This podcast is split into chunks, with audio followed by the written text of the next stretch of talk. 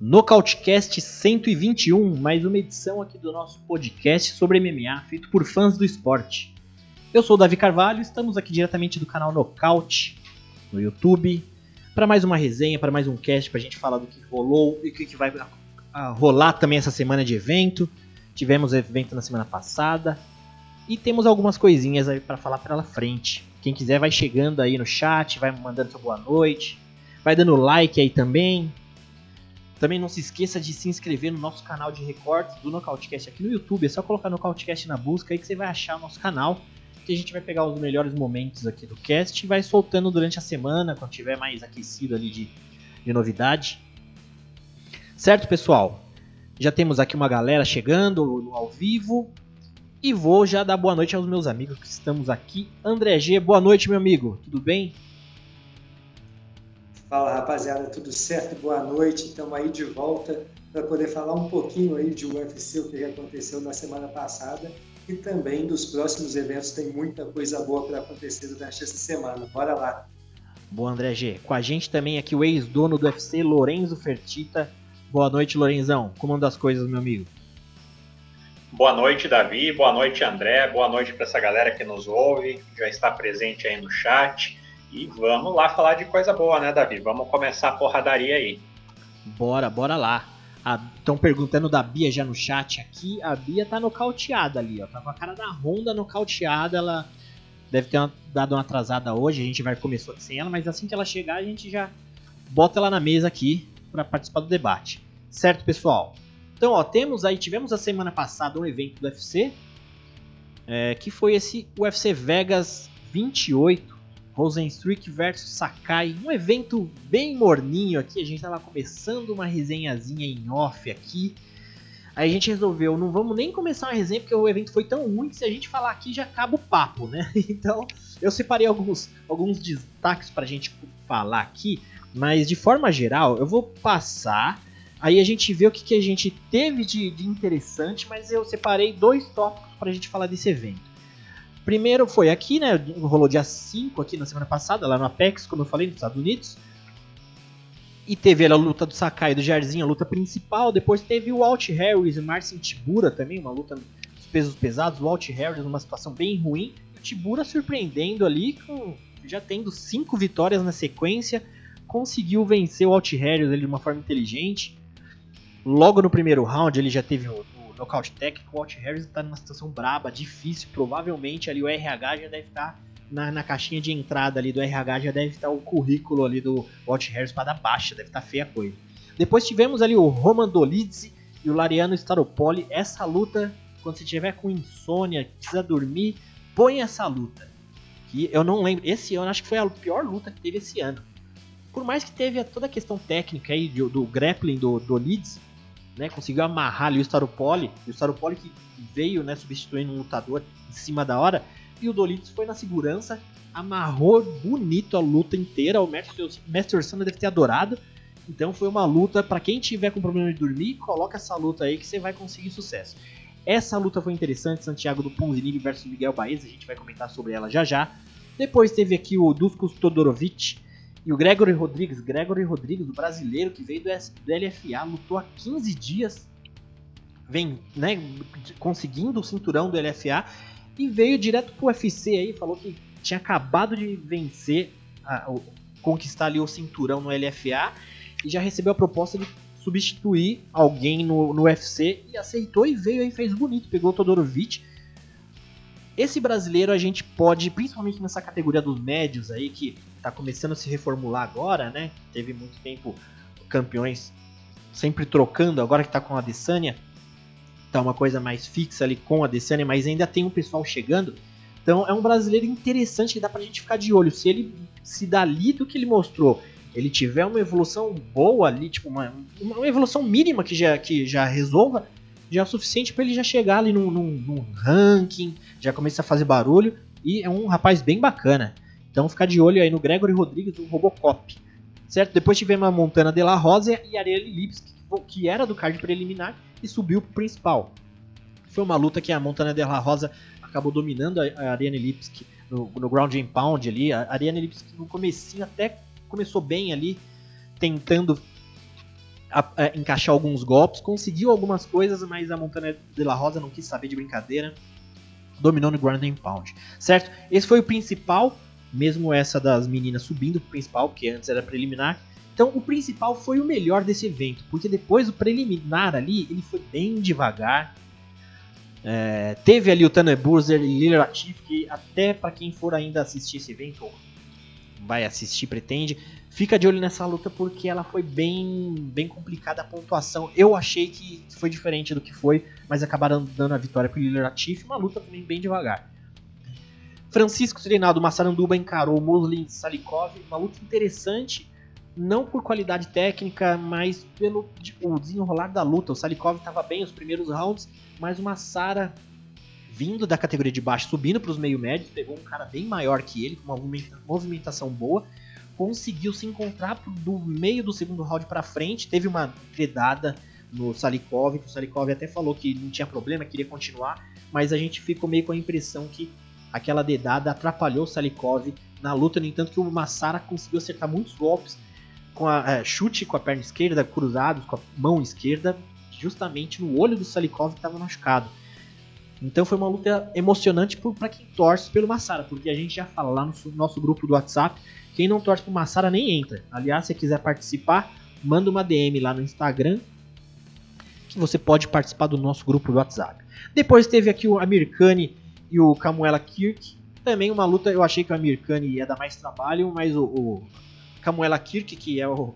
Falam que é o McGregor piorado, até que resolveu e conseguiu se resolver na luta ali. Agora teve o outro brasileiro, Alan Patrick, Alan Nugget, que encarou o Mason Jones, que o Nugget apanhou bastante nessa luta, foi difícil dele se encontrar ali. Nugget já não estava numa sequência tão boa e agora voltou com, mostrando que ainda está numa situação difícil. Não conseguiu se encontrar na luta à distância, ele não conseguiu. Aqui essa luta foi interessante, a Maria, Manon Fiorotti contra a Tabata Risse, a Tabata Risse a brasileira que acabou pegando a luta em quatro dias é, de antecedência, substituindo a como chama a americana lá, a Uh, alguém lembra o nome da. Marina Moros. Marina Moros, isso. A Tabata Hit substitui a Marina Moros. Só que a Tabata Hit é da categoria palha, né? Categoria de baixo. E pegou uma menina grande para os moscas, técnica já, campeã de kickboxing, de lutas de trocação de striking e o pessoal, eu vi muita gente comentando aí, comparando ela com a Holly Holm. Eu achei ela mais contundente que a Holly Holm, mas falta a experiência que a Holly Holm já tem de cage. Então é uma menina também pra gente ficar de olho, é Manon Fiorotti. Depois tivemos aqui, essas outras duas lutas foi bem abaixo do esperado. O Sean Watson encarou Joseph, Joseph Zalal, bem abaixo também das expectativas. O Watson acabou vencendo. Eu Tava achando até que ele tava pior na luta, mas ele acabou vencendo. E a luta, primeira luta do, do card ele, preliminar, Cláudio Coelhos encarou Jordan Levy. Também uma luta bem difícil, uma luta que eu não entendi muita coisa, onde a gente tinha o Coelhos, que é um striker, versus o Levy, que é um grappler. Na verdade, o Coelhos deu o trabalho pro Levy no chão. Então foi uma luta meio enroscada, que não andava. Então, para começar o card, foi bem devagar. Então, esses foram os destaques que a gente levanta aqui, mas agora, na verdade eu tô falando uma, eu falei do, do Nugget, na verdade foi no contest, né? Eu tô vendo aqui o Nugget estava apanhando muito nessa luta do Mason Jones, mas o Mason Jones acabou acertando um dedo no olho do Nugget e o juiz mandou parar. Então, como tinha sido antes da, do meio do segundo round, virou no contest. Certo, pessoal? Então, esses foram os destaques de um evento morno. Com isso, nós vamos pegar duas lutas aqui para a gente destacar. Que uma delas é a luta principal, Jairzinho Rosenstruck versus Augusto Sakai. E coincidentemente, com um evento morno, essa luta também ela começou muito parecido com o evento, porque ela começou devagar, aquela, aquela um encarando o outro, não chegava nunca. E acabou que Jairzinho conseguiu fazer o Sakai andar para trás e acertou umas mãos ali que o Sakai já não viu mais, na, mais nada, caiu no solo e o Jairzinho só finalizou com um ground and pound. Então, uma luta rápida, digna de pesos pesados, do que a gente esperava. É, mas o interessante foi essa corrida aí do Jairzinho, que ele se mostra vivo nos pesados, hein, André G? Você ficou surpreso com, essa, com esse nocaute? Peso pesado a gente sempre espera nocaute, né? Mas o que, que você achou dessa do Jairzinho de volta, André G? Pois é, cara, a gente fica ali sempre esperando, né? Qual corpo vai cair primeiro no chão. Nessa luta, a gente percebeu desde o início uma dinâmica do Jairzinho um pouco mais plantado, um pouco mais no centro, o, o Augusto Sakai se movimentando mais, quem sabe né, esperando cansar o Jairzinho pontuar por fora. E parecia que seria esse o cenário mesmo da luta, né? O, o brasileiro estava conseguindo fazer bem, executar bem o seu gameplay, até que o, o Jairzinho escutou é, o, o, sinal né, dos últimos 10 segundos, partiu para cima, acertou uma boa mão, encerrou ali mesmo. Jairzinho mais uma vez mostrando que na trocação é um lutador muito perigoso e tem mãos para nocautear qualquer um. Não à toa aí das suas 12 vitórias, 11 delas foram por nocaute, então tem que respeitar o cara, tem que respeitar o Jairzinho e mostrou que é sim uma força a ser considerada no topo aí dos pesos pesados. Eu particularmente acho que seria muito legal ver ele trocando força, trocando porrada com o Derek Lewis. Boa, Derek Lewis, assim, interessante. Derek Lewis está é, é, marcado com o, com, com o Enganu, né? É, ele tá naquela que quem vai lutar contra Enganu, se é o Derek Lewis, se é o John Jones, mas acredito que o Lewis deve conseguir sim a sua chance novamente. Boa, André G. Ó quem chegou aqui com a gente, que eu tô ajustando o layout aqui. Bia Batista, boa noite, Bia. Tô me sentindo aquele próprio meme. Boa noite, boa noite, boa tarde. Bem. Ótimo, pessoal. Bora falar desse evento que tá assim que nem eu, sonolento. É, meu amigo Fertita, é, esses pesadões aí, não, não, pelo menos, como o André já falou aí, deu, um panorama do que rolou da luta, pelo menos entregou o que a gente gosta de ver de pesado, né, Fertita, que é nocaute. É sempre assim? que realmente, é, como o André falou aí, né, a luta se definiu no primeiro round, mas foi uma luta bem morna mesmo, né, nada vinha acontecendo de muito relevante até até os segundos finais em que o Jairzinho apressou o passo, e o Jairzinho deixou aquela impressão de que sempre vai jogar de forma cautelosa, né, esperando pacientemente até achar uma brecha para furar a guarda do oponente, e isso me incomoda um pouco, né? Ele é um atleta bem técnico, né?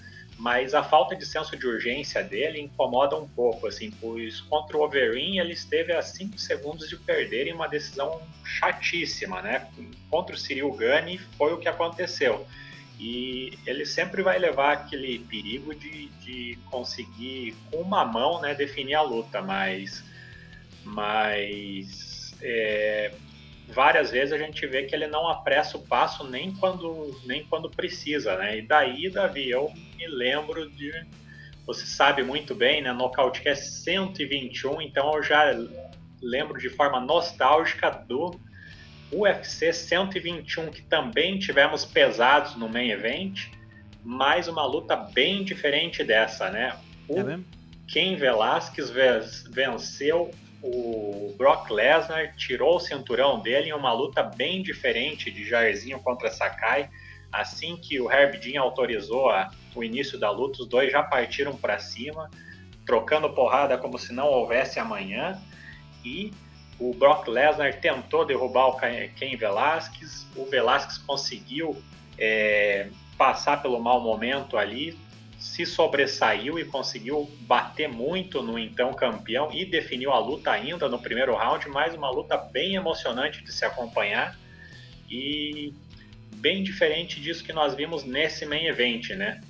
Talvez por isso esse evento tenha sido sucesso de público, sold out, sold out aproximadamente 15 mil pessoas lá no Honda Center, mais de um milhão de, pacote, de pacotes vendidos de pay-per-view. E também podemos dizer que essa luta do Ken Velasquez tomando o cinturão do Brock Lesnar foi bem diferente do nosso Coleman Event de sábado, que também me deixou com saudades do, da minha época nostálgica. Por quê? Porque tivemos o Martin Tibura vencendo o, o Walt Harris numa luta que não foi ruim, mas o que foi ruim foi o pós-luta. O Walt Harris foi para sua quinta vitória seguida, é, segunda por nocaute, ele que é um grappler, uma, uma vitória em que ele conseguiu uma boa reviravolta ali, né, é, suportando aquela blitz inicial do, do Harris, e daí eu pensei, né, poxa, agora ele com o microfone na mão, pensei, vai lá, garoto. Polônia, representante da Polônia, já teve a Joanna Jedrzejczyk como campeã, tem o Blakovic como campeão na categoria de baixo, agora é a hora dele dar aquele passo rumo ao top 5 ali, caprichando na entrevista, oportunidade dele falar algo para se consagrar, algo para impactar ali, para tocar o coração dos jornalistas que fazem o ranking e fazer com que ele subisse um pouquinho mais do que o normal na próxima atualização. E ele vai lá e fala o quê? Fala que não está preparado para receber um title shot e que quem o UFC der para ele está ótimo. Então, nada, é aquele nada como que o Dana White adora. Show de bola.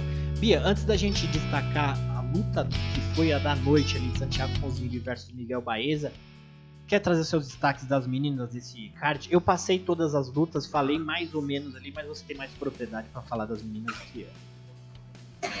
Foi realmente show das meninas, né, Davi? Pena que não das brasileiras, porque nas duas lutas as brasileiras foram derrotadas.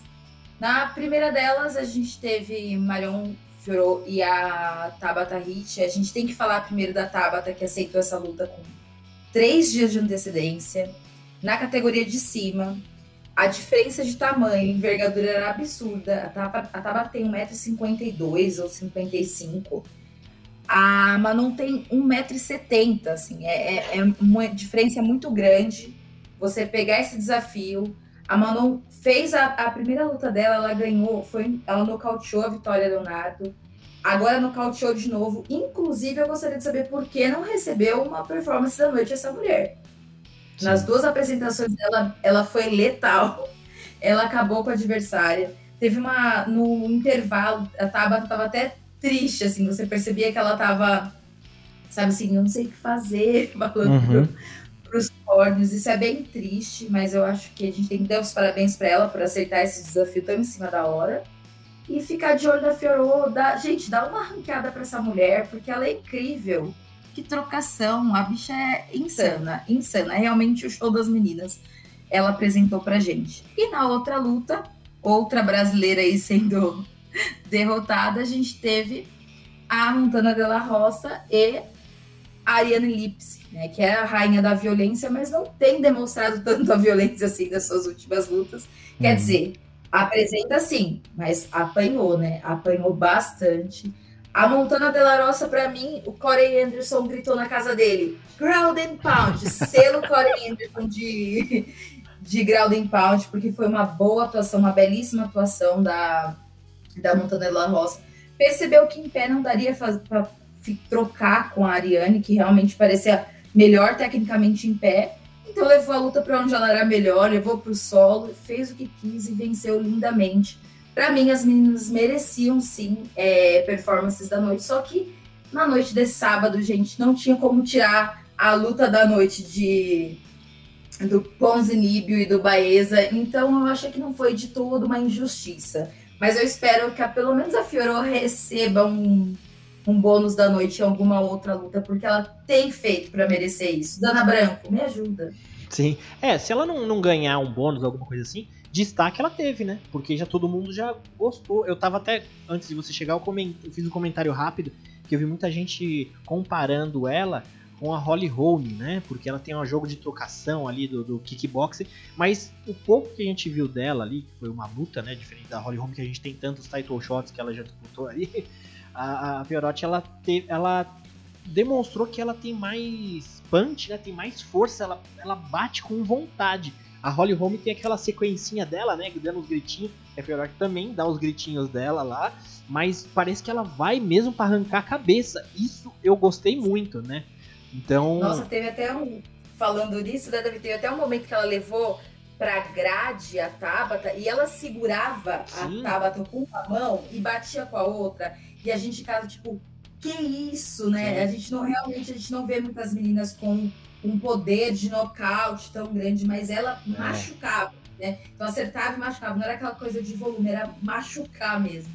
É. Então, realmente, se ela queria chamar atenção, ela conseguiu. E eu espero que os matchmakers deem uma luta, assim, uma ranqueada para ela, para que ela comece a galgar posições aí nessa, nessa categoria dos moscas também, que é uma categoria que a gente tem bastante atletas, mas tem um caminho aí bom para ela chegar ali na, no top da categoria. E eu vejo bastante futuro nessa, nessa atleta. É, eu também. Ela podia ser um pouquinho mais nova para ter mais tempo de evolução. Ela tem 31, né? Não é velha, mas se tivesse uns não. 25, 26, aí a gente teria a médio prazo aí uma baita atleta, que eu gostei bastante do que, do que pouco que eu vi ali da luta. E também pra Tabata também, né? É, parece que é aquela, aquela receita para dar coisa errada, né, Bia? É, três ou quatro dias de, de, de entrega para uma luta, uma menina da categoria de baixo, que na categoria dela ela é pequena, e dá uma Sim. menina que é grande na categoria do Mosca e striker muito bem qualificada. E Herbie Jean ainda, como árbitro central ali, é a receita para dar errado, né? E é triste porque a Tabata vinha de uma sequência de três vitórias lá no LFA, então assim, já estava num evento que vai ganhando notoriedade, vai amadurecendo. Tem cinco lutas, tem cinco, seis lutas, né, profissionais, então assim, tem futuro também. Espero que o UFC dê uma outra oportunidade para ela, porque é grandioso você aceitar uma luta com três dias de antecedência, assim, na categoria de cima. Então, precisa pensar com carinho e dar uma nova oportunidade para ela, assim, apesar dessa, dessa derrota. É, eu também, também acho. Pode dar uma oportunidade aí que acho que tem muito aí para oferecer. Certo? Bom, então aqui vamos falar da luta que foi a luta da noite. Uma luta bem bacana que a gente estava já com um sentimento muita sentimento de um pouco de dúvida ali do Santiago Ponzinibbio de como ele voltaria, né? Ele passou por um momento tão difícil na carreira, ele teve problema ali, teve que fazer diversas cirurgias, voltou depois num, fora de ritmo, enfim, e pegando um moleque aí que tá todo mundo de olho, o Miguel Baeza tava invicto até então. É, é tem uma experiência na trocação, tem um boxe muito bem alinhado, experiência no MMA também para precisar de jogo de chão, pelo menos fazer o café com leite ali.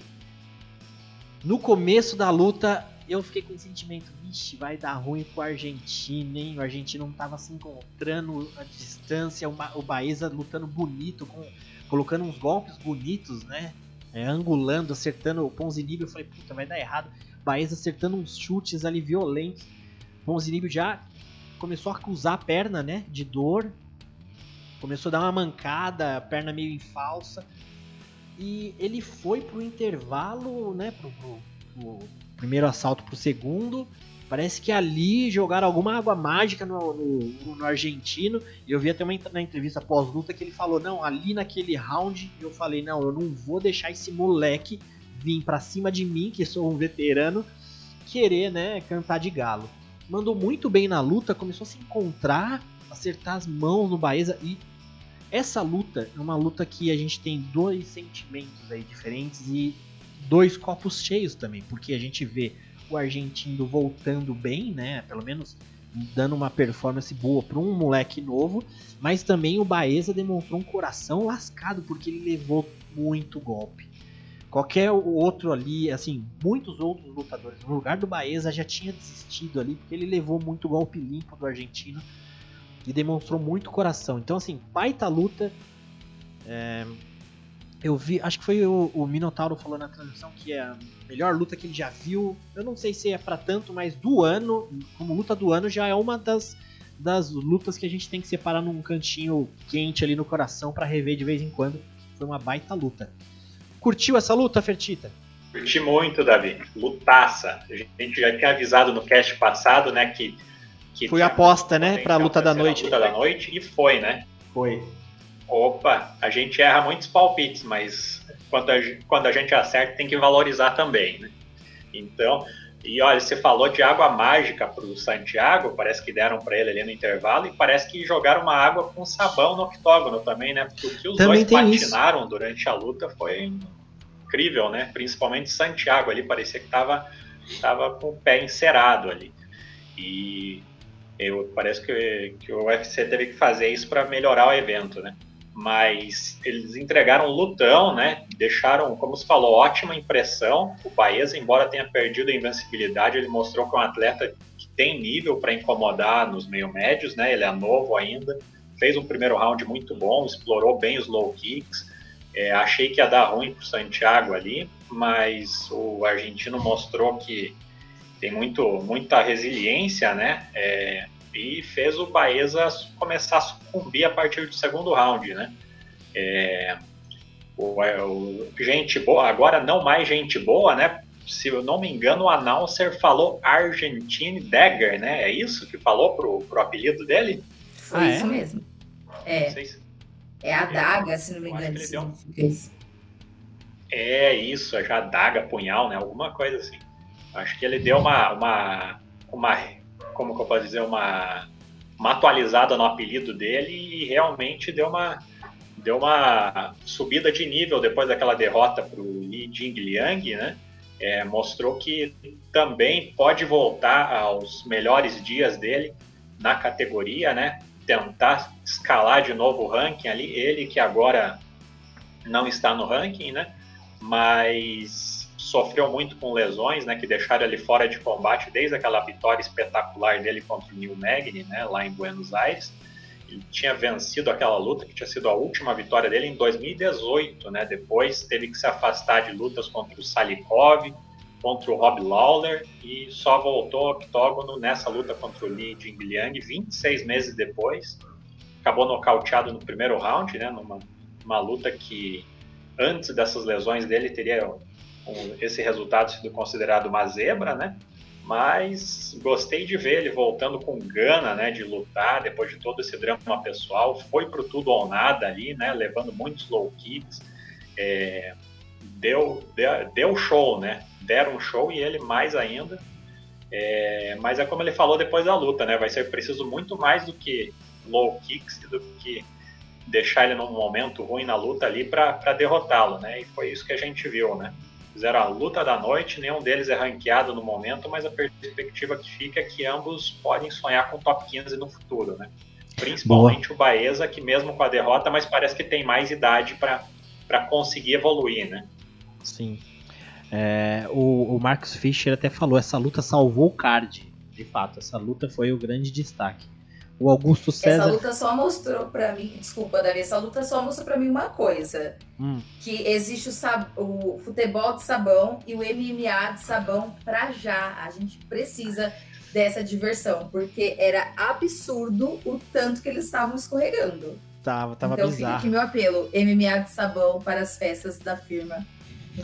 Foi bizarro. Teve uma vez que eu fui no Thunder Fight aqui em São Paulo e foi até o Paulo Thiago Caveira lá, que do Bop, né? Que lutou, fez a luta principal e era um, uma, um tablado assim, era uma lona branca.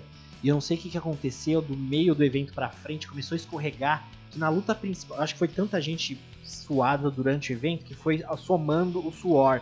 Na luta do Paulo Thiago, eu não lembro com quem que era. É, é até, é, era até um cara que tá começando a despontar agora. Tá começando a aparecer. Os caras não conseguiam ficar em pé.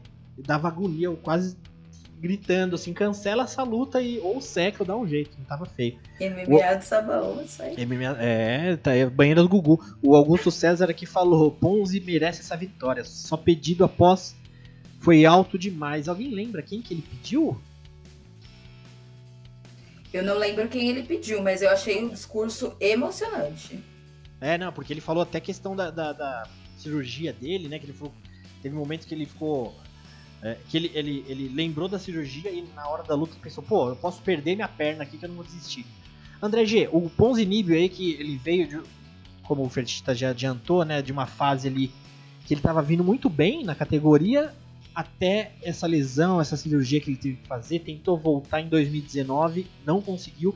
Até então ele estava de 2018 até 2021 ele ficou sem lutar praticamente teve, tiveram algumas lutas casadas ali, mas não foram pra frente, até ele foi ter sido nocauteado por, pelo Ji Liang, né, o, o chinês. E agora fazendo essa, esse retorno aí contra o Baeza. E se eu não me engano, o Ponzinibbio ele tava ranqueado, né, naquela parte boa dele da carreira. Você acha, André G, que ele cabe já numa atualização do ranking aí, já que no meio médio tem o, o último ali é o Kimaev. Provavelmente o Kimaev, se tivesse feito mais lutas como ele teria tentado, ele estaria mais para cima, né, caso vencesse. Ele tá ali ainda meio que por respeito, né, o pessoal mantém ele ali. Mas depois tem Rob Lawler, Sean Brad, Bilal Mohamed, Li Jigliang. Você acha que tá difícil pro Ponzinibbio já entrar nesse top 15, André G? Tá no mudo, André G? Tava no mudo. Olha, eu acredito que o Ponzinibbio tem tudo para voltar sim pro ranking, né? Naquela época, quando ele precisou pausar sua carreira, ele estava até, inclusive, dentro do top 10. Uh, com uma derrota para o Li Jingliang, que hoje também é, é, é, ranqueado, né? E essa volta, né? uma luta tão boa contra o Baeza, acredito que ele poderia facilmente ultrapassar aí o Kimaev, que, poxa, tem uma luta na categoria e foi contra um estreante. Acho que ele pode passar tranquilamente aí o lutador checheno. É, eu também acho, né? Já que inatividade aí, né? A inatividade tirou o Ponzinibio, né? Ele vai voltar, gente? Não, vai, vai, eu acho que vai mesmo, mas por enquanto, né? No verão. Tá, o, o Kimaev tá igual aquele pessoal de shopping que deixa ali só, só um papel na mesa para segurar lugar, né? Ele vai deixar lá na cadeira dele só. E igreja também, né? O pessoal deixa a Bíblia na cadeira e sai, só volta na hora do culto, né? é isso aí. Bom, pessoal, esse aí então foi o UFC Vegas 28. Interessante aí para quem quiser, quem não acompanhou esse evento, tenta pegar esses destaques que nós falamos aqui a luta das meninas, essa do Ponzinibio. A luta principal foi rápida, então vale a pena. A do Massaranduba também foi interessante pela emoção da luta, né? Mas no mais, assim. É... Fertita, uma nota aí pro UFC Vegas 28. Davi, nota 5,5. 5,5? Infelizmente não, não tem como, como dar mais do que isso, não. As meninas entregaram performances que conseguiram finalizar suas lutas, né? Daí ajudaram a alavancar um pouco a nota, Ponzinibio também, e o fato do, do Tibura e do Jairzinho terem, terem conseguido resolver a, a, a, as suas lutas já no primeiro round fizeram com que a nota não fosse ainda pior. 5,5 tá, tá bom demais. Boa.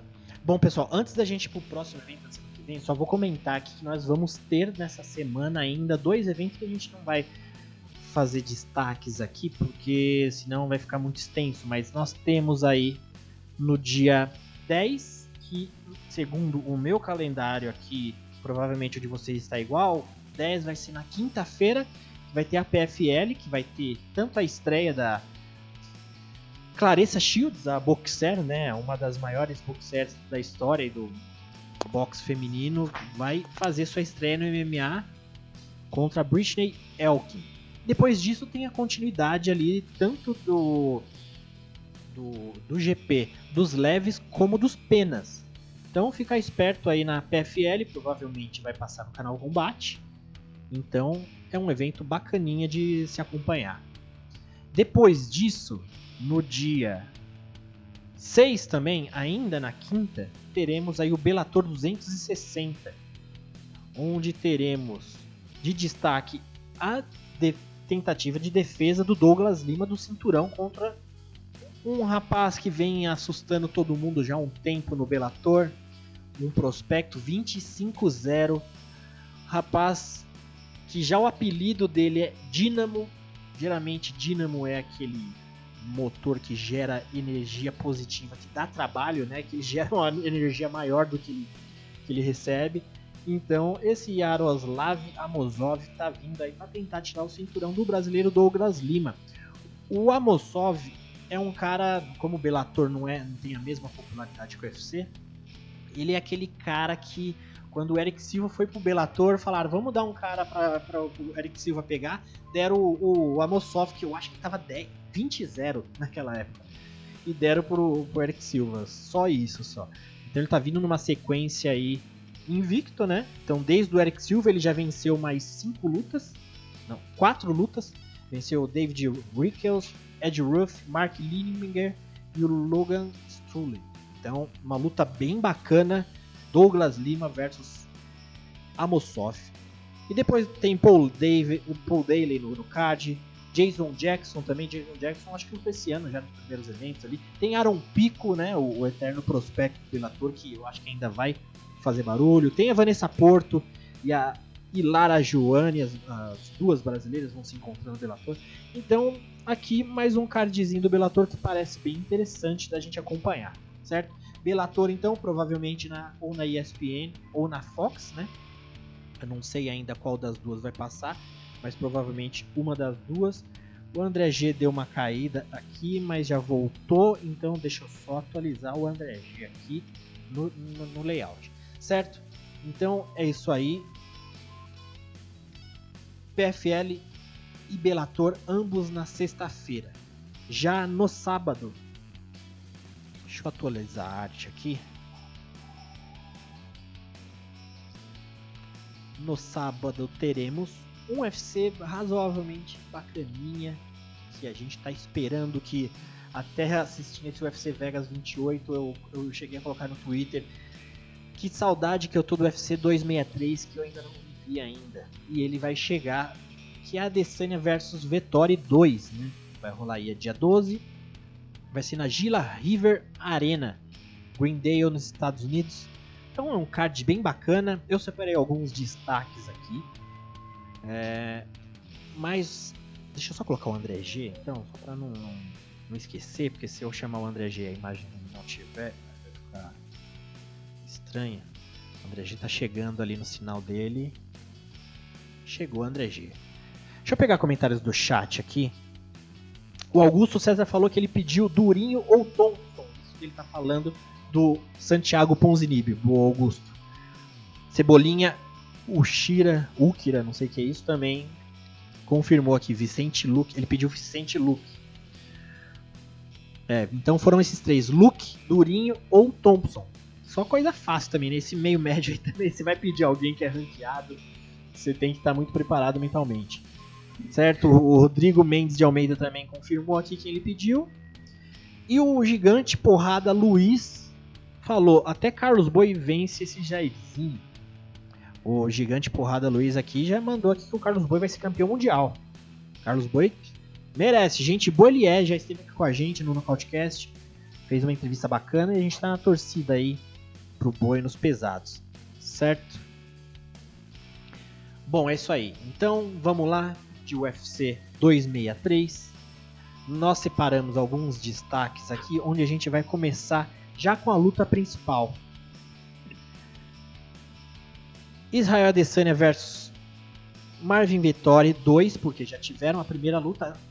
Aliás, foi a estreia do Israel Adesanya no UFC.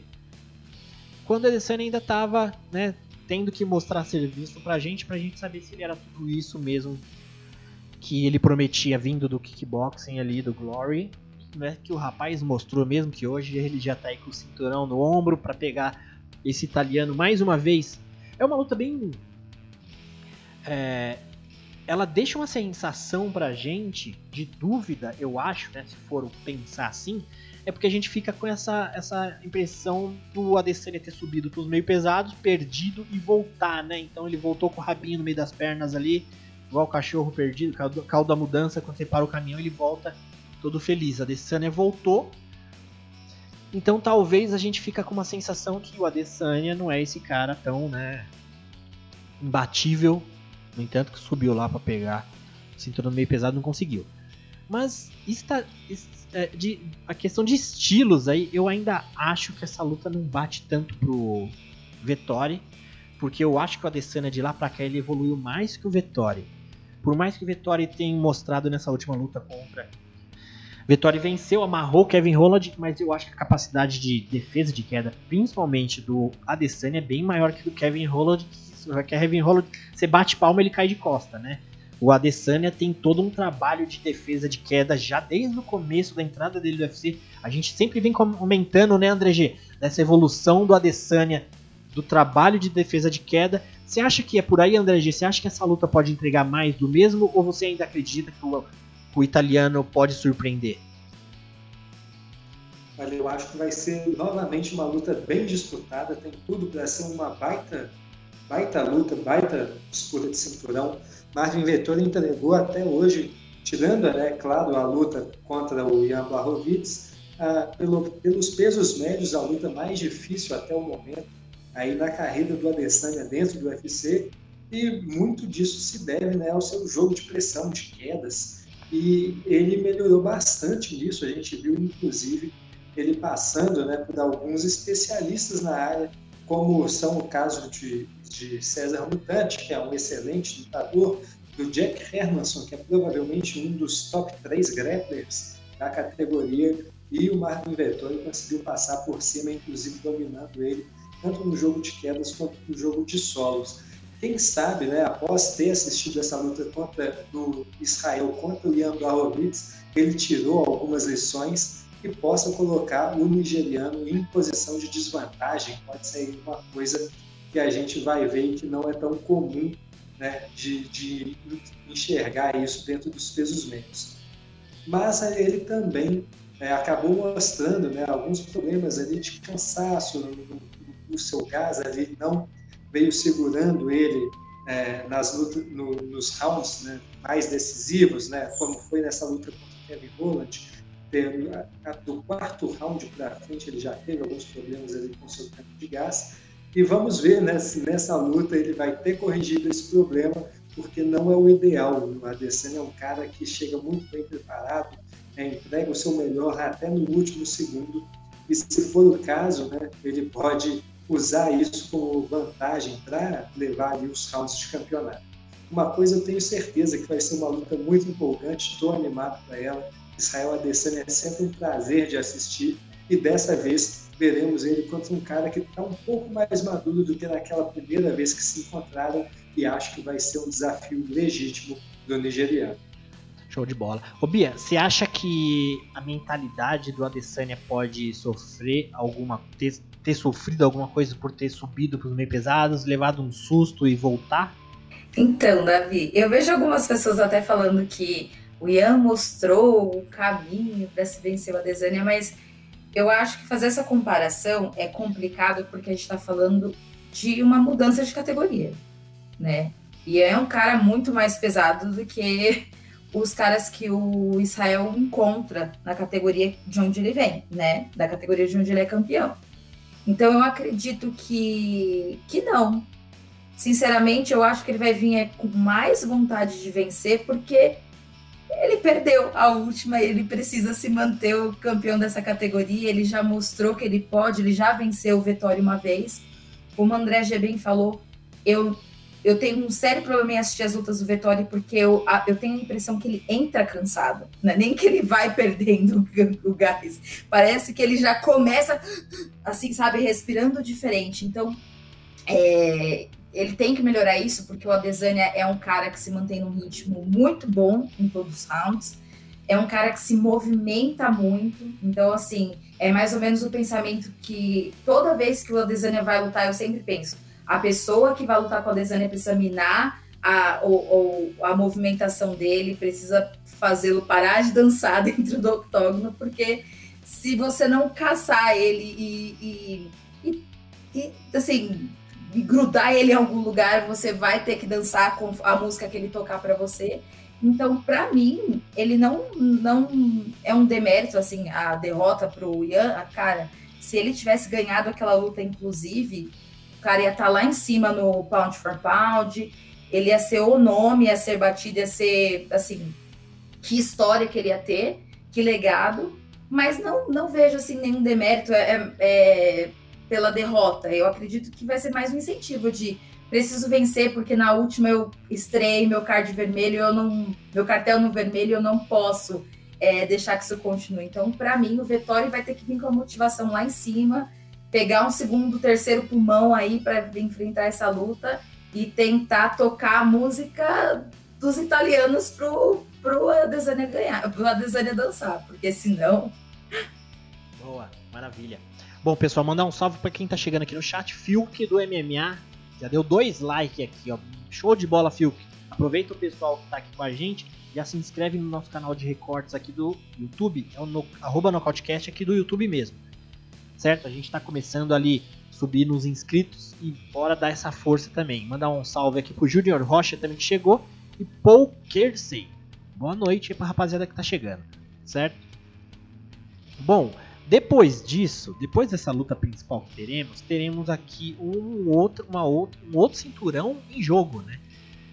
Do brasileiro Davidson Figueiredo, que vai colocar mais uma luta que vai ser a segunda é, é, edição aí da, da, dela, que é o Davidson Figueiredo versus Brandon Moreno, que eles acabaram fazendo aquela luta, aquela, aquela primeira luta entre eles, que eles, os dois acabavam acabaram de, de, voltar de um evento que eles tinham lutado acho que 22 dias, se não me engano, então foi bem em cima, assim. Davidson relatou depois que ele teve problema de, de saúde, teve é, é, é, alguma coisa que no intestino dele ali que ele passou mal, mas ele não quis deixar o evento sem aquele cinturão, que era pay-per-view e tudo, né? Davidson não queria deixar o evento na mão, né, e largar o pay-per-view, então ele não quis salvar o evento, né? Eu ganhando pay-per-view eu lutaria até sem as pernas.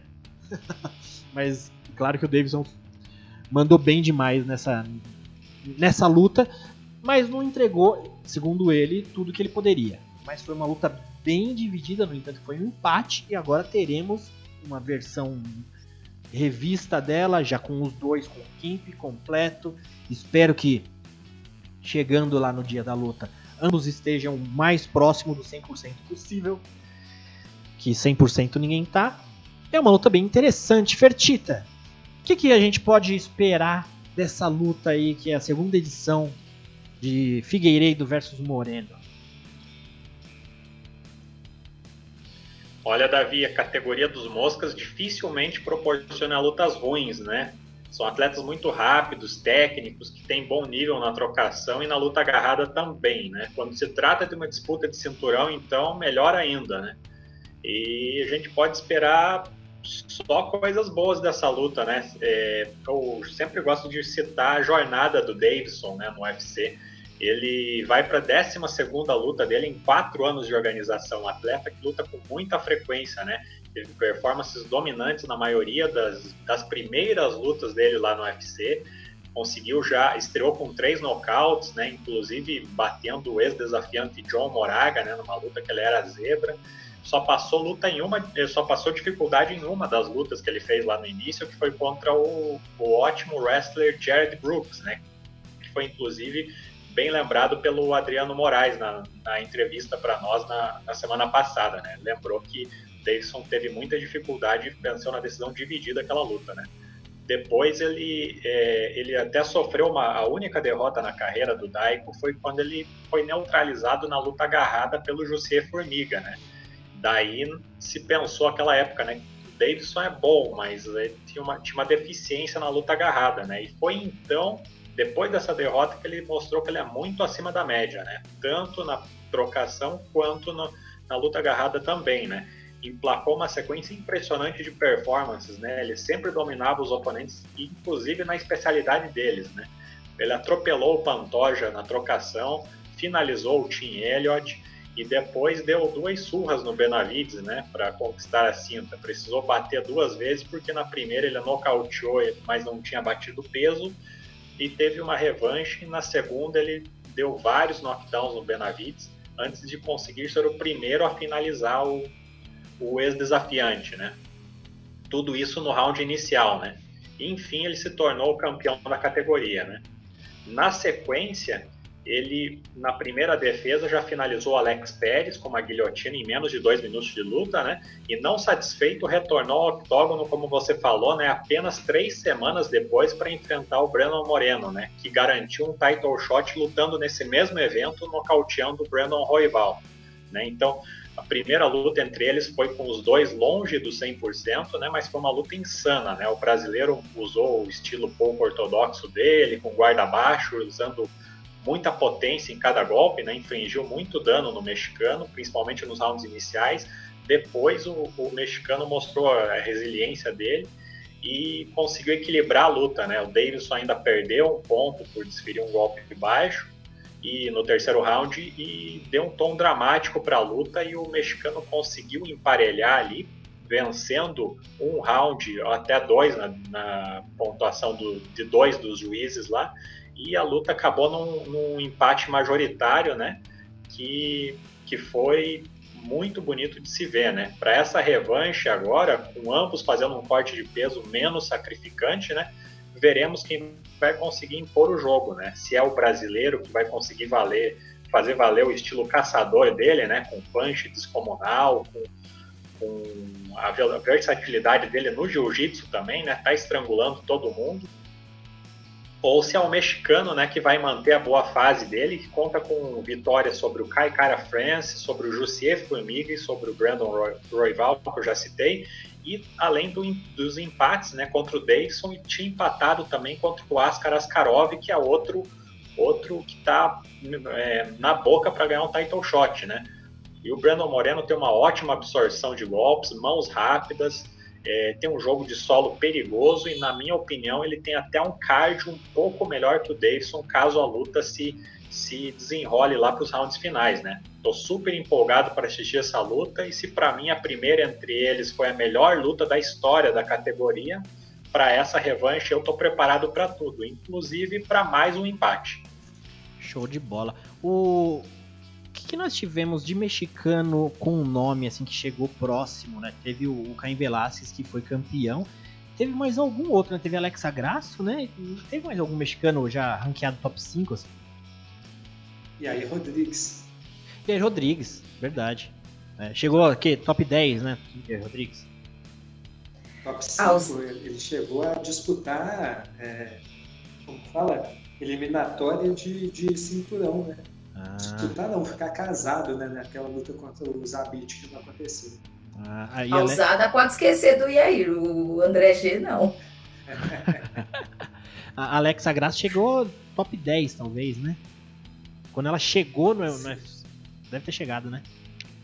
A Alexa Graça fez lutas no Palha, agora ela tá indo pro, foi pro Mosca, né? Tá com duas vitórias no Mosca já.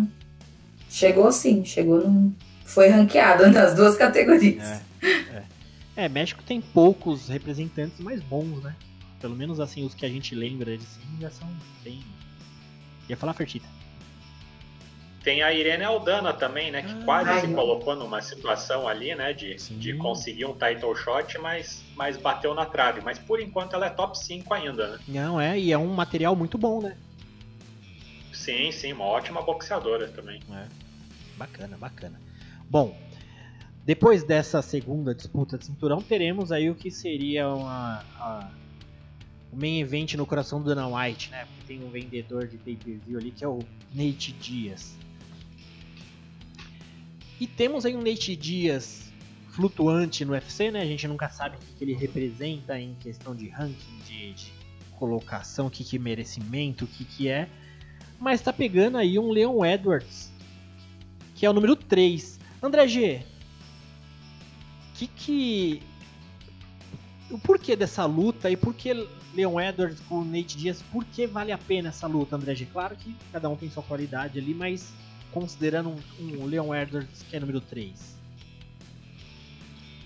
Cara, o Leon Edwards ele vem numa sequência é, um tanto quanto irreal, né? Se a gente for pegar a carreira dele até o ano ali de 2019, ele vinha numa ascensão franca e até aquela luta contra o Rafael dos Anjos, né? Se colocou dentro do top 5 do, dos pesos meio médios, então ele veio numa sequência absurda de lutas é, canceladas, né? Foram quatro lutas canceladas até ele ter o seu no contest contra o Belal Mohamed. Ele chegou a ser retirado dos rankings por conta da inatividade, né?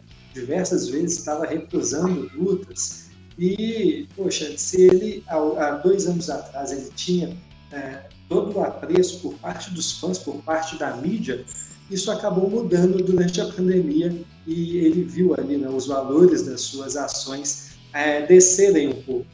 Ele teve essa luta contra o Bilal Muhammad, ele estava aparentemente dominando, ganhou o primeiro round, mas devido ali ao, ao dedo nos olhos, a luta acabou sem resultado no segundo round e agora ele precisa voltar né, ao caminho das vitórias e como ele sempre foi um cara bem difícil de se lidar, né, de conseguir boas lutas para ele, principalmente agora ele é top 5, nada melhor do que Nate Diaz. É um lutador muito conhecido, né, é um lutador de nome, um dos favoritos dos fãs, é, sempre está ali envolvido com alguma luta de grande perfil, né? Ele teve aí lutas contra Conor McGregor, lutas contra Anthony Pettis, a quem ele venceu, né, ali em 2019. Depois teve aquela famosa luta pelo cinturão BMF contra o Jorge Masvidal e agora se encontra novamente numa luta que pode definir ali um dos próximos postulantes ao cinturão do Camaro Usman, né? principalmente se o vencedor for o, uh, o inglês, lutador inglês, o Leon Edwards. E essa é uma luta que ela aparentemente, né, é um, parece ser um mismatch, parece ser uma luta onde o Nate Dias não tem tantas chances assim. O Leon Edwards vem, é claro, numa sequência muito melhor, mas a, a gente pode ver que o Nate Dias, poxa, ele é um cara que tem ali o seu queixo, ele, ele aguenta é, rounds infinitos. Ultimamente ele estava até competindo, né? Em, para preparar para essa luta, ele veio competindo em competições de triatlon, né? fazendo ali, é, mostrando seu gás sensacional, tem ali com muito bom, aguenta porrada, é durável, chega no quinto round como se fosse no primeiro. Ele é um cara muito bom de chão, né? O, Leon Edwards tem um wrestler, um wrestling fenomenal, pode colocar ele para baixo, mas o Nate Diaz sabe se virar dali. E, além disso, ele vai ser, acho que é a primeira vez que o Leon Edwards vai lutar contra alguém que tem um alcance maior que o dele. A gente sabe que o boxe em linha do Nate Dias é muito bom, ele usa muito bem os seus jabs, usa muito bem os diretos, então isso pode incomodar bastante o lutador inglês. É uma vantagem aí que o americano tem, mas aos 36 anos a gente sabe né, que ele sempre teve dificuldades com wrestlers, com lutadores que também são duráveis, que também têm um bom gás. É isso que ele vai encontrar, uma luta de cinco rounds. Acredito que é a primeira vez né, que o Open Event tem uma luta de cinco rounds na história do UFC é uma luta que não vale é, um cinturão. Então, é uma luta que a gente vai poder ver o melhor do Leon Edwards em cinco rounds, uma coisa que a gente não vê há muito tempo. E sim, ele vai ter um desafio à altura. O Nate Dias sempre foi um bom lutador e por mais que ele esteja dois anos parado, acredito que ele vai trazer alguma coisa de legal, nem que seja ser um saco de pancadas por cinco, por cinco rounds. A gente vai se divertir com essa luta. Boa. É, eu tô curioso pra essa luta também, parece ser interessante. Vou pegar aqui comentar. O K comentou. Já tá tudo planejado. O Nate vence e luta com Conor McGregor pelo cinturão interino. O contemplador falou: aposenta Sakai. E o Augusto César falou: se as coisas correrem normalmente, vai ser um massacre. Eu acho que vai ser cinco rounds já para dar uma chance pro Nate aí, alguma coisa, sabe? Para dar uma, uma animada na luta, né? Pro final da luta. Eu acho. Eu acho, mas realmente, eu, eu também acredito nisso. Eu até falei, eu, quando saiu que ia ser cinco rounds, eu falei, mas pra que isso? Porque, assim, é, é, é, como o André já falou lindamente, né? Eu só vou estragar esse recorte, desculpa, gente, mas é, não tem como. A, a situação. O Leon Edwards vem de uma, uma sequência muito boa. O Nate está aí parado. Meu, ele lutou em 2016, depois veio em 2019. Então, assim, vai pulando uns anos, assim, né? Vai tendo, assim, uns hiatos, né? Tipo, séries. Ele grava uma temporada e depois volta para lutar. Então, fica complicado mesmo. Mas, assim, cara, quem não é fã dos Dias Brothers? Não tem como. Então, vende e é legal, é empolgante, eles entregam boas lutas, não são pessoas que entregam lutas ruins. Então, tem tudo para a gente terminar essa noite de revanches, né? Porque tirando Leon Edwards e Nate Diaz, as outras duas lutas desse evento, né, as que encabeçam esse evento, são revanches. Eu acho que essa já começa com as disputas de cinturão aí. Ele, ela abre muito bem as disputas pra gente. Vai ser uma grande luta, com certeza. É, e, e essa luta aí, o Dana White fez aquela promoção do supermercado, só que ao contrário, né? Porque em vez de você comprar um e. É, comp, com, pague um e leve dois, ele, fez, fez ao contrário. O pessoal comprou o pay-per-view lá do 262, que tinha Nate Dias, tirou e colocou agora. Então, é pague dois e leve um, né? Pra quem comprou o pay-per-view querendo ver só o Nate. Fertita, essa estratégia do Dana aí foi pensada ou foi sem querer, hein? Você que manja, você que conhece o careca de longa data. Foi sem querer querendo, Davi. Quem querer, Dana querer. só esperou, só esperou o, o evento ser um sucesso em vendas para daí, tudo, né? ops, né? é, ops, vamos, vamos dar uma modificada, passar essa luta para o próximo card por uma questão é, logística, né? logística estratégica e é tudo de caso pensado. O careca é estrategista e, e não, não dá ponto sem nó. Show de bola.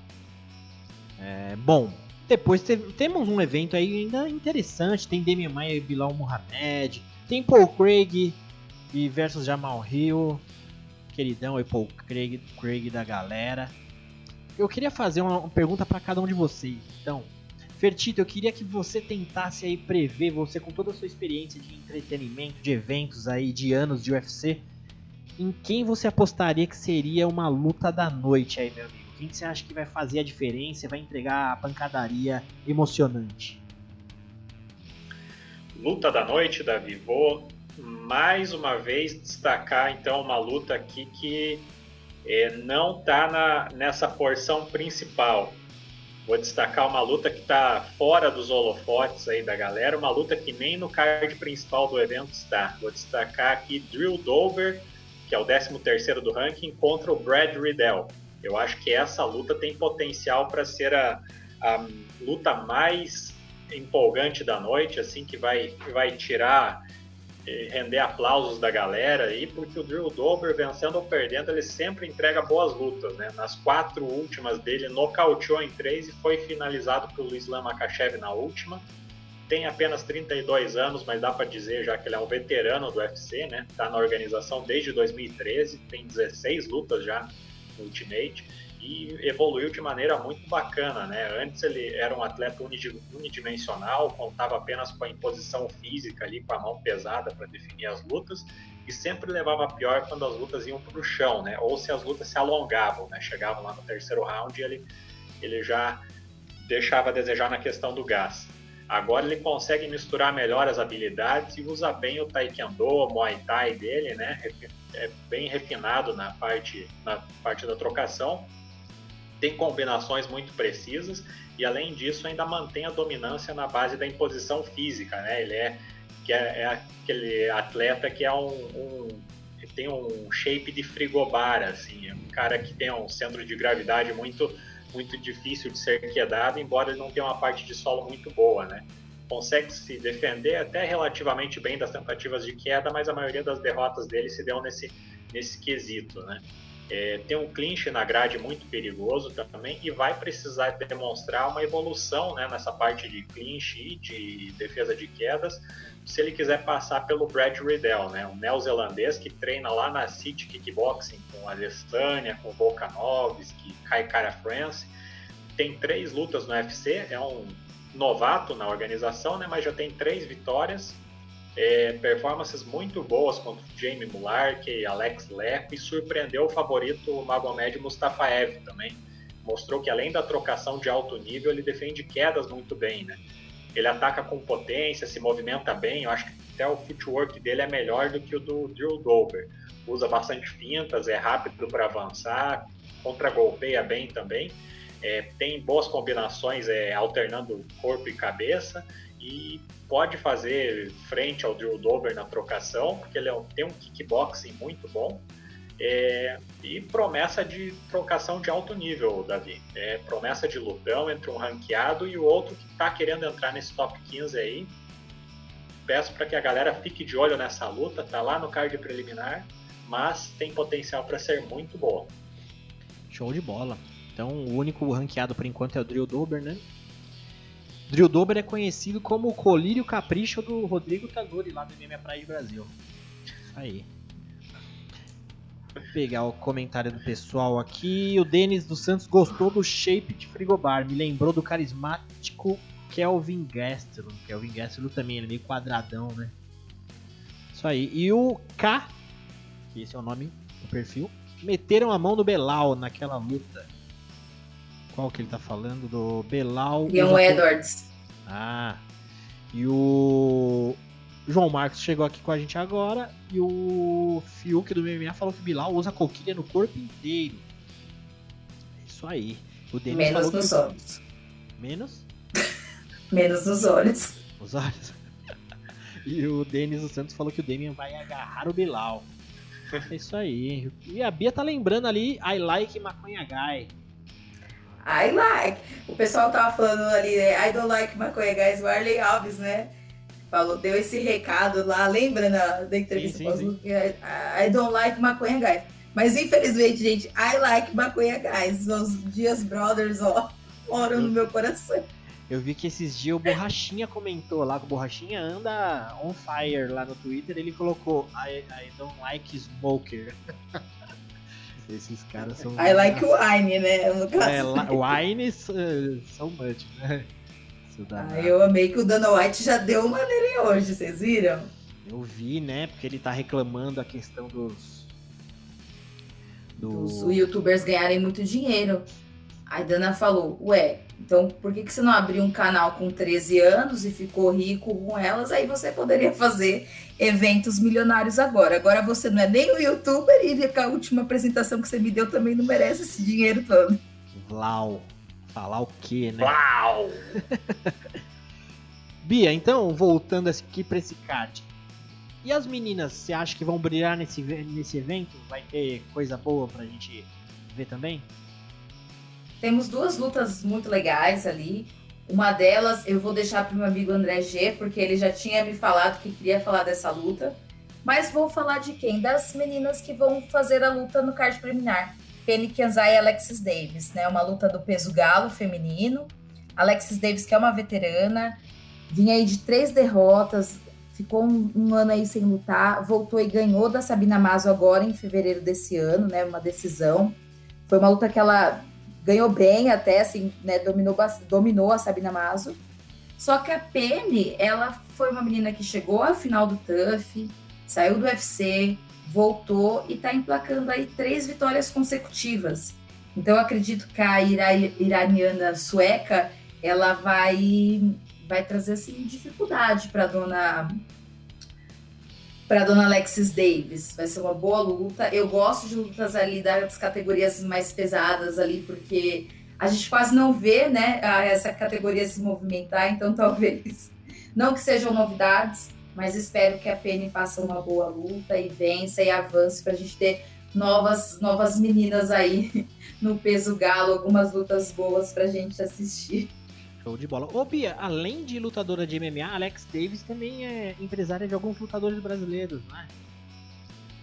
Alexis Davis? Não, eu tô brincando. É que tem o Alex Davis também, que é empresário do, de um monte de lutador do Cowboy, do, do Alex Cowboy. É o Alex Davis.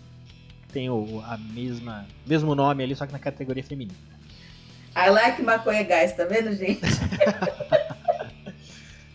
Bom, é isso aí. André G, então aproveitando você aí, eu queria agora, que a gente já tinha combinado, que eu descobri agora qual que é o seu destaque da, da, do evento. Você deve ter trocado uma figurinha com a Bia. O que, que a gente tem que ficar de olho nesse evento aí, André G?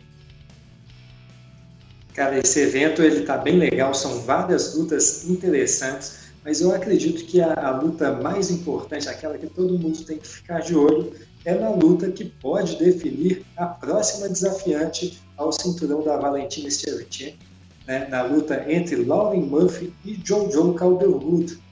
A Joana Calderwood né, vem de vitória sobre a Jessica Ai.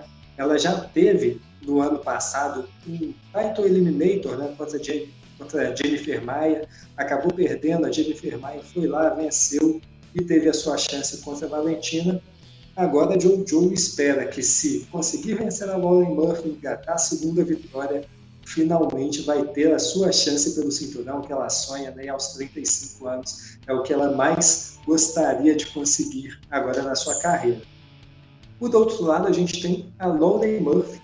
Ela, com seus 37 anos, é a única lutadora que vem de uma grande sequência de vitórias dentro dessa na categoria que não se chama Valentina Shevchenko. São quatro vitórias em sequência, né? batendo meninas muito duras. Bateu André Ali, Roxane Modaferri, a Mara Borella, Barbie Ronchak. E agora tenta a quinta vitória em sequência contra Jojo Calderwood. Quando teve aquele imbróglio né, da luta da Jennifer Maia, Lauren Murphy não gostou nada daquilo, ela vinha no caso de três vitórias, ela achava que deveria ser ela, mas tudo bem, continuou, lutou contra a Lilia Shakirova, bateu ela, conseguiu ali uma finalização e agora ela quer mostrar de uma vez por todas que é ela quem merece essa chance, que é ela a menina né, que merece ser considerada a número um. Então ela vai mostrar tudo que ela tem diz que está muito bem preparada e quer conseguir, né, na base dos socos e chutes, o, o seu tão, tão sonhada disputa de cinturão. Então essa é a luta que todo mundo tem que ficar ligado, é a luta que todo mundo tem que assistir. Lauren Murphy, Jojo Calderwood, a gente pode ver aí o fim de uma história é, de muitos anos, né? Tanto é, cada uma das meninas vem batalhando bastante para conseguir a sua disputa e essa luta vai ser o auge da carreira delas, elas vão conseguir finalmente, uma das duas vai conseguir finalmente esse, essa chance de disputar o cinturão, então vai ser muito bonito ver esse desfecho e também torcer ali por duas meninas que entregaram tudo que elas tinham desde o começo dessa categoria e dos pesos moças, estão fazendo muito pela construção da categoria e com certeza merecem né, bastante essa chance que estão recebendo. Então, pessoal, essa luta, Lauren Murphy versus Jojo Calderwood, a luta número um do card preliminar e também dos nossos corações. Boa, André G. Né, essa luta é bacana. Ô, ô, Bia, até aproveitando você aqui que eu vi uma pergunta aqui do Amauri Aparecido Lopes da Silva. Você sabe alguma coisa? Ele perguntou aqui, Pedrita, qual a previsão de luta dela? Não tem nada por enquanto, né? Lutou há pouco tempo, né? A, a Pedrita tem uma luta sim. Ela tem, tem luta marcada assim. Tem. Caramba, que bacana. Foi. Eu até estranhei, falei, caramba, mas ela já já tem já tem luta marcada, né? Porque ela lutou esses dias, mas agora que ela é da, da equipe do, do Daiko, ela tá tá tá engajada. Ativa. Priscila Pedrita. É Jara Eubanks. Jara Eubanks aí. Ah, eu acho que eu cheguei a ver essa luta, é verdade. É, essa Jara Eubanks é um, é um testezinho interessante pra Pedrita, né? É, a Cidiara Eubanks é aquela, é aquela atleta que a gente, a gente sempre acha que não vai, mas vai, sabe, assim, a, a que atrapalha, sabe? Que atrapalha, então, essa aí é, é, é a E como a, a Priscila, né, nocauteou, vem de duas vitórias já, né? E mudou de academia, então eu acredito que essa seja uma, uma boa hora de engatar a terceira vitória para Priscila. Vai ser muito bom, né? Boa, o Youssef Zalal aqui falou que a Penny é muito gata. Isso aí. Bom, e o Augusto César Murphy ou Calderwood? Faz lembrar o peso pena que nem ranking tem. É, Torcer para Murphy por ser a última corrida. É, então, a Murphy já tem uma idade um pouco mais avançada do que a Penny, então. Da Penny não, que é a Jojo. É a Jojo. É. é. Essa luta tá, tá chato porque as duas são bem guerreiras, né? Já estão há um bom, bom, tempo aí, são merecedoras. Eu gosto muito da Jojo, ela é bem né, agressiva, mas enfim, vamos. É uma ótima luta que o André G deixou aí como dica pra gente ficar de olho. E o Rodrigo aqui Mendes de Almeida tá perguntando: vocês têm notícias da Aspen Led? Nunca mais lutou nem, nem onde anda. Ela. Ah não, não foi a Aspen Led, eu tô confundindo com a menina que tava com o pescoço machucado lá, que, que a. Tatiana Soares, é. Soares, é. Aspen Led, é verdade. Também não tenho notícias não. E o Marcos Aspen Fischer... Led luta agora no mesmo card da Pedrita. Ah, que bacana. Ela, Aspen Led vai lutar contra Mace Tiason no mesmo card da Pedrita, dia 24 de julho, no card que vai ter o main event Corey Sanhagen contra Dillashaw. É, é, nossa, a última luta dela foi em 2019, realmente faz bastante tempo. Ah, bacana. O Marcos Fischer aqui falou: o MMA feminino vem se desenvolvendo e progredindo muito rápido. Em breve estaremos vendo as mai... a maioria das lutas tão boa tecnicamente quanto as masculinas. Com certeza. Com certeza. Hoje, hoje a gente já tem lutas muito técnicas. Antigamente eu adorava ver o MMA feminino porque não tinha tempo ruim, não. Era todas as meninas de Jungle Fight. Já começava a luta saindo na mão. Então eu já ficava lá, tipo, vamos ver o que, que sai. Agora elas ainda têm esse selva aí no, no, no sangue escorrendo, mas a técnica tá um sobressaindo um pouquinho. Certo? Bom, ah, ia falar alguma coisa, Bia?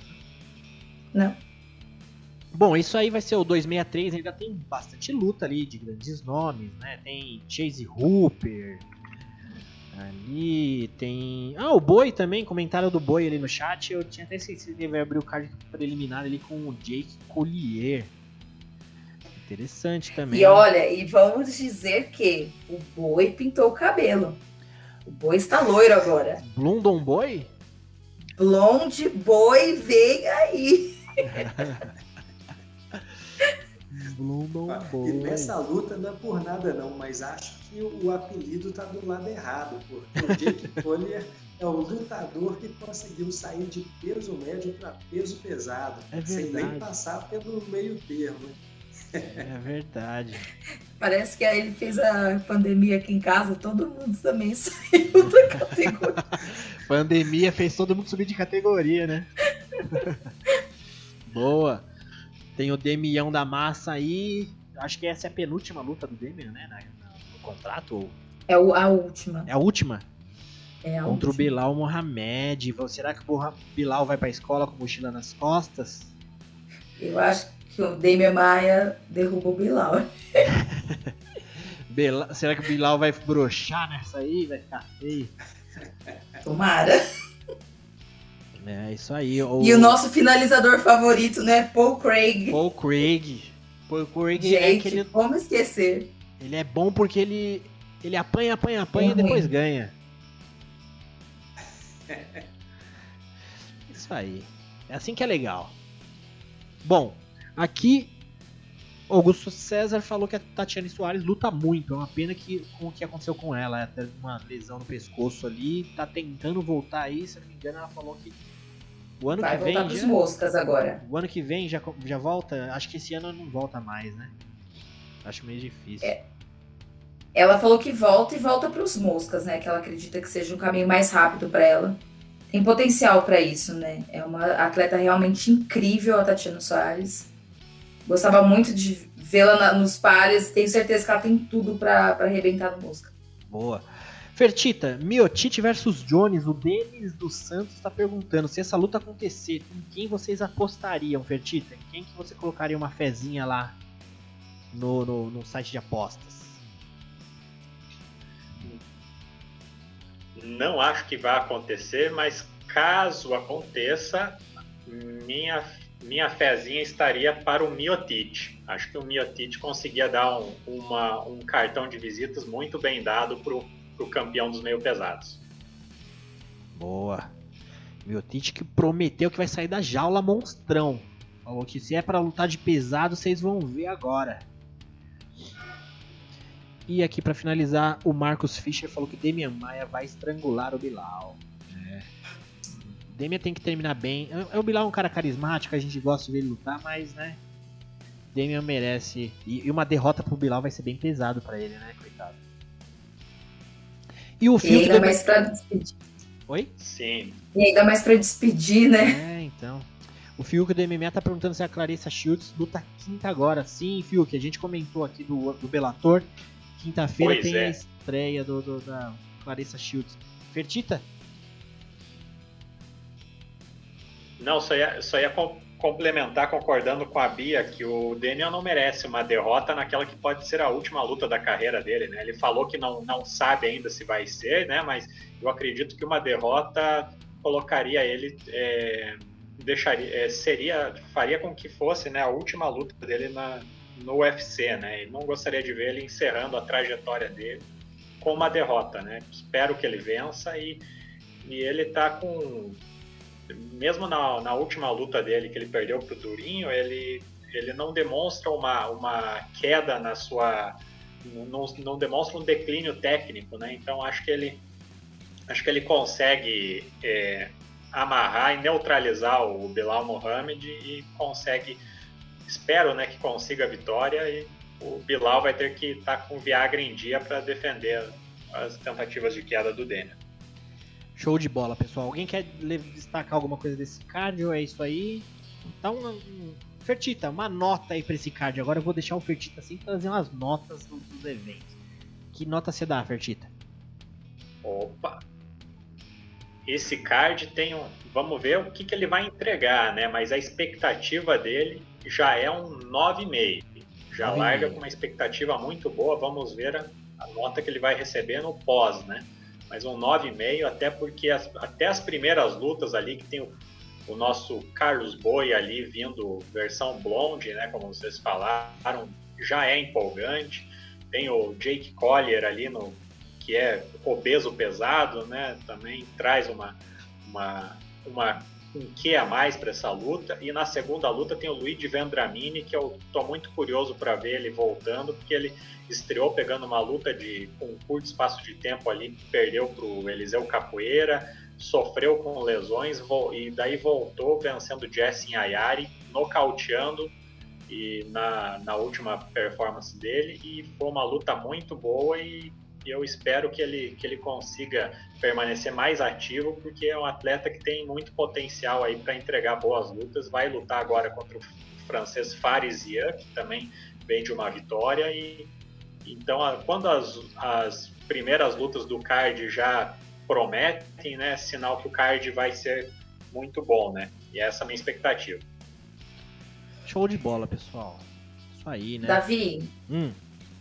Eu gostaria de falar sobre a estreia da Clarissa Shields, hum. porque ela estreia agora, na quinta-feira, né? Só que a oponente dela chama Britney Elkin, ela é 3 a 6 Três vitórias e seis derrotas na carreira. Seis derrotas. Tá bom, hein? É, é, nenhuma, nenhuma finalização, né? E já foi, é, já perdeu três, assim, já foi finalizada três vezes, então tem três finalizações assim para ter aquela certeza de que o chão não vai existir nessa luta. Então, assim, vai ser legal de ver Clarissa dar, entrar no MMA, mas assim, né, meio agridoce se você pensar que essa oponente é 3 a 6, né? Cartel negativo. E a própria Clarissa já, é, já disse que é muito nova e ainda não tem maturidade para entrar no GP, e eu concordo, né? Então eu acho que a gente vai ver muitas lutas da Clarissa nesse naipe, assim, sabe? Com oponentes bem fraquinhas. Então não sei se a gente tinha que criar tanta expectativa ainda dessa luta da Clarissa. É, né? Se bem que, Bia, ó, a Clarissa Shields, uma das maiores, um dos maiores nomes do boxe feminino, né? pegando uma menina 3-6. Uhum. A gente viu um dos maiores lutadores de boxe aí pegar um cara 0-1, né? E não conseguir finalizar uma luta, que foi o Floyd Mayweather, né? Então, já pensou? Por outro lado, né, essa menina. Nossa, cara, também foi horrível, ainda, ainda bem que eu não assisti. Fala, André G. Por outro lado, essa menina, a Britney, né, que vai lutar contra a Clarissa Shields, ela vem se dedicando nos últimos anos às competições de grappling e já é uma faixa marrom de jiu-jitsu. Então eu acredito que se ela conseguir na base da força colocar a Clarissa para baixo, pode, pode muito bem ser que a gente veja uma zebra passeando aí pelo, pelo é cage da PFF. Faixa marrom? O quê? Faixa uma menina que é uma menina que não é nada marrom pode ser que e que tem três derrotas por finalização, tá certíssima. E ainda pegar uma, uma mina que é muito boa em pé, já pensou se Britney Elkin finaliza a Clarissa Shields na estreia de Clarissa? Pô, cara. Já vamos começar a apostar, gente. Colocar uns dinheirinhos aí nessa. É, ou, oh, se você é faixa ela... marrom, pra pegar uma Clarissa Shields, começou a luta, eu pulo nas pernas. Porque boxe não tem certeza. Chute. E essa oponente da. e essa oponente da, da Clarissa, ela também foi a responsável por, pela migração da, da Kyla Harrison para o MMA, né? Ela foi a primeira oponente da, da Kayla Harrison no, na transição da, dela para o MMA. Então ela já está acostumada a, a, dar as boas-vindas para esse tipo de, de desafiante. Né? É. Vamos ver como se ela se leva se ela leva a melhor nessa, né? Porque contra a Kayla Harrison não teve muita chance naquela ocasião. E eu amei que é sem, sem medo de modalidade, né? É a, é a melhor judoca, vamos enfrentar. É a melhor boxeadora, vamos enfrentar. Gosto de gente assim. Nossa, é. O, Augusto César Exato. falando, Clarissa dormindo no queijo seria uma loucura. Já pensou? Cara, Vem aí. A, a Clarissa Shields, ela deve ser tão. Deve ser, não, ela é tão verde no, no, grappling que é daquelas pessoas que não, dá, não tem tempo de bater. Não sabe o que tá acontecendo. Quando vê, já apagou, né? Porque até para bater você tem que ter um conhecimento na, na luta agarrada. Não adianta você pegar um, um faixa você pega um faixa marrom e você nunca lutou jiu-jitsu, não é graduado, você não tem nem tempo de bater, é muito rápido. Então, tem que tomar cuidado. Uma coisa é você dar as boas-vindas numa grappler na altura da Kyla Harrison, né? Outra coisa é você dar as boas-vindas numa striker, né? Então, é. É, é arriscado pra Clarissa Shields. Ela devia pegar uma striker pra, pra estrear no, no MMA. Talvez a PFL não tivesse esse conhecimento que o André Gelo lançou aqui, entendeu? Tá vendo? Ó, por isso que já a gente vamos tem avisar, Já vamos avisar. É, eu, eu acho que eu vou colocar um dinheirinho lá numa finalização, hein? Eu acho. Depois dessa história do André G, com certeza. Fala aí, André G. Vai que rende, né? Qualquer 5 reais virando 100 ali já tá maravilhoso. Porra! O MMA Storner que tá falando que a careça tem que ter a movimentação estilo Holly Holm de fugir de grapplers. Senão vai ser igual a Lips. É. Ela ah. treina com a Holly Holm, então quem sabe. É. Ariane Lipski, tadinha, eu vi uma foto dela hoje no Instagram, ela tá parecendo uma Monster High. Já viu Monster High? É aquelas meninas toda bonitinha com o olho Cheio. roxo, assim, toda roxa. É. Bom, é isso aí. violência. É, ah, legal. Agora, uma outra coisa, uma outra coisa interessante nessa luta é que a Clarissa Shields, ela é considerada uma das grandes boxeadoras do seu tempo, né? uma das melhores boxeadoras do seu tempo, porém ela não tem muitos nocautes na sua carreira. Né? Em 11 lutas profissionais ela conseguiu dois nocautes apenas por TKO. Então já é mais uma coisa a se levar em conta. Né? Será mais um indício. Aí é, será que ela vai ter potência suficiente para nocautear a, a, a, sua oponente, principalmente nos primeiros rounds? É. é. uma luta aí que a gente pode muito bem ver uma zebra acontecer, galera. É. É que luvinha é outra pegada, né? Luvinha para luva de boxe já parece que você tá levando uma martelada na cara, luva de MMA. Mas a, a adversária dela tá acostumada, né? Então pode ser, pode ser que, que bata e não você vê a luvinha, até usando essa luta do Mayweather de referência, você vê o quanto ele se, se expõe lá para levar o, o, o, youtuber descer o braço e nada, né? então, mas MMA, cara, você pega uma luvinha de MMA, você dá no seu braço assim, você já vê que já é diferente, já dói. Certo? Bom, pessoal, a gente tá já aqui. Mais alguma coisa aí que alguém quer comentar? O Augusto César falou: Ariane, infelizmente, vem cabeceando as mãos das oponentes como ninguém. Espero que supere as quedas. E o MMA Storm falou ali que saiu com dois talhos na testa, um de cada lado, via cotoveladas. É cosplay de Monster High, ficou. Bom, pessoal, é isso aí. Então vamos finalizando por aqui. Relembrando, quem está aí com a gente até agora no chat, por favor, se inscreva no nosso canal de recortes, no Cautcast aqui do YouTube. Não é esse aqui que a gente está fazendo a live, mas é o nosso canal Nocautecast aqui do YouTube. Também se quiser se seguir a gente no Instagram, quiser participar do nosso grupo de WhatsApp, manda lá uma DM pelo Instagram, que é a única forma de entrar no nosso grupo. Certo? Então é isso aí. Bom evento 263 para todos. André G, boa noite, meu amigo. Então, até a semana que vem. Poxa, eu que agradeço. Muito bom estar aqui falando de MMA com vocês mais uma vez. Bia, Fertita, Davi, muito obrigado. Pessoal que está no chat, valeu demais por ter acompanhado a gente até, o, até agora, no final do, do nosso podcast. Espero que vocês estejam aqui conosco na semana que vem e foi um grande prazer. Até mais. Boa. Fertitão, boa noite, meu amigo. Então, até a próxima aí de Las Vegas. Valeu, Davi. Mais um Nocautecast para conta. Boa noite para o André, boa noite para a Bia, boa noite para essa galera que nos acompanhou aí no chat. E não esqueçam, quinta-feira, a partir das 19 horas, no canal Combate tem a PFL. Na sexta-feira, não sabemos ainda se é na Fox ou na ESPN, às vezes é em um, às vezes é em outro. A partir das 10 da noite, o Bellator. Hum, na sexta, né? E no sábado, a partir das 19h15, se não cair nenhuma luta, né? UFC 263 no combate também. Vamos para mais uma semana cada vez mais repleta de lutas, né, Davi? Boa noite a todos. Boa, meu amigo. E Bia, boa noite. Até a semana que vem. Boa noite, Davi, André, Fertita, galera do chat. E até semana que vem pra gente ver o que, que deu o UFC 263.